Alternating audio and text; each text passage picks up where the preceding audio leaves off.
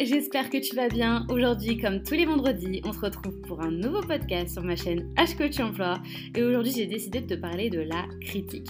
Pour ceux qui me suivent sur Instagram, euh, qui regardent mes stories, et eh ben on va rester sur la même euh, lignée. Donc installe-toi confortablement, c'est parti pour moins de 5 minutes d'audio. Ah, la critique la critique, la critique, la critique.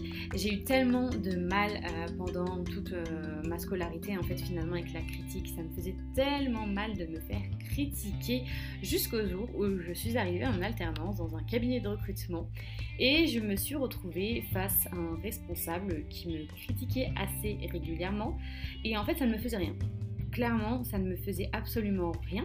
Et c'est au fur et à mesure du temps que je me suis rendu compte qu'inconsciemment, j'ignorais ses critiques parce que euh, j'avais pleinement conscience de son incompétence. Alors c'est malheureux à dire, mais j'étais face à un responsable euh, qui n'était jamais présent, euh, qui n'avait aucune compétence malheureusement dans le recrutement, ce qui fait qu'en termes managériels, ça ne faisait pas du tout avec ses consultantes. Elles étaient toujours en arrêt. quand elles étaient en arrêt et que je me retrouvais en fait seule avec lui dans, le cabinet pour bosser, clairement, il me transférait tous les appels parce que les seuls appels qu'il prenait, bah, en fait, se déroulait, euh, se déroulait mal parce qu'il n'avait pas du tout les réponses aux questions des personnes qui, qui nous contactaient. Et euh, dans un second temps, je me suis rendu compte du coup euh, que mes collègues, en revanche, quand elles étaient présentes, et ben parfois elles me critiquaient, mais je le prenais bien. Et pour quelles raisons je prenais bien leurs critiques? Parce que c'était des consultantes qui étaient pleinement compétentes dans leurs activités. J'étais en fait quotidien avec elles, donc je les entendais au téléphone de par la, bienveillance, l'écoute, la compréhension dont elles faisaient part auprès de, de leurs clients, en fait, de leur portefeuille client.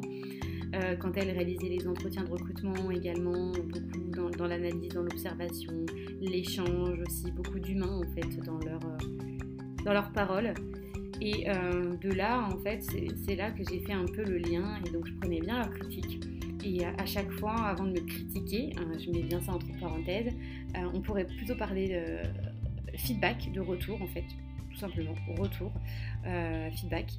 Euh, donc en fait, elle commençait par le positif de mon activité.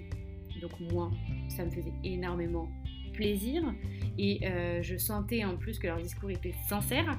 Et dans un second temps, elle m'amenait vers une réflexion pas négative de mon activité, mais vers des pistes, des axes d'amélioration.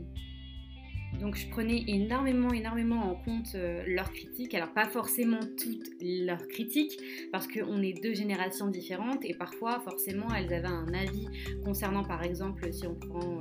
Euh, euh, tout ce qui est communication, stratégie de marketing digital. Alors, elles me partageaient leurs avis, mais moi, en fait, comme j'identifiais en amont, du coup, bah, qu'elles avaient des compétences bah, insuffisantes dans ce secteur, finalement, j'ignorais ce type de critiques. Enfin, je, les écoutais quand même dans un second temps, mais euh, oui, je les ignorais.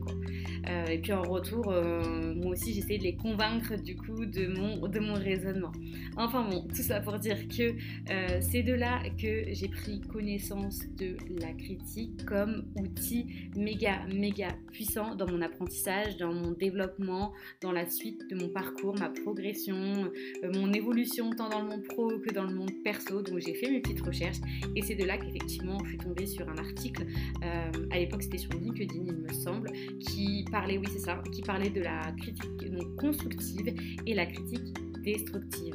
De là j'ai fait le rapprochement avec euh, mon parcours et cette année d'alternance justement et je me suis dit, euh, ah ouais en fait inconsciemment je faisais le distinguo entre les critiques qui étaient destructives et donc inutiles à mon développement, au contraire euh, de celles en fait qui étaient constructives et pour le coup euh, qui ont eu, je pense, un fort impact sur mon parcours.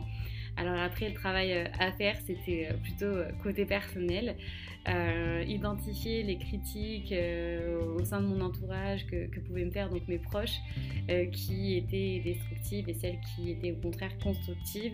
Et ça, c'est un autre travail à faire sur soi-même. c'est toujours en cours actuellement. Je je vais pas te dire que je suis parfaite de ce côté-là parce que ce serait te mentir en fait finalement.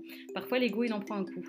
Mais euh, tout ce qu'il faut retenir en tout cas de ce c'est que euh, oui, la critique peut te faire progresser, peut te permettre d'avancer, de revoir tes stratégies, euh, de revoir certaines de tes pratiques, de faire de toi euh, une personne qui communique de façon plus efficace. en fait, la critique, quand tu identifies qu'elle est constructive, qu'elle est factuelle, qu'elle est objective, souvent elle est faite en individuel, en individuel face à toi, et ben ça peut être que du plus pour toi.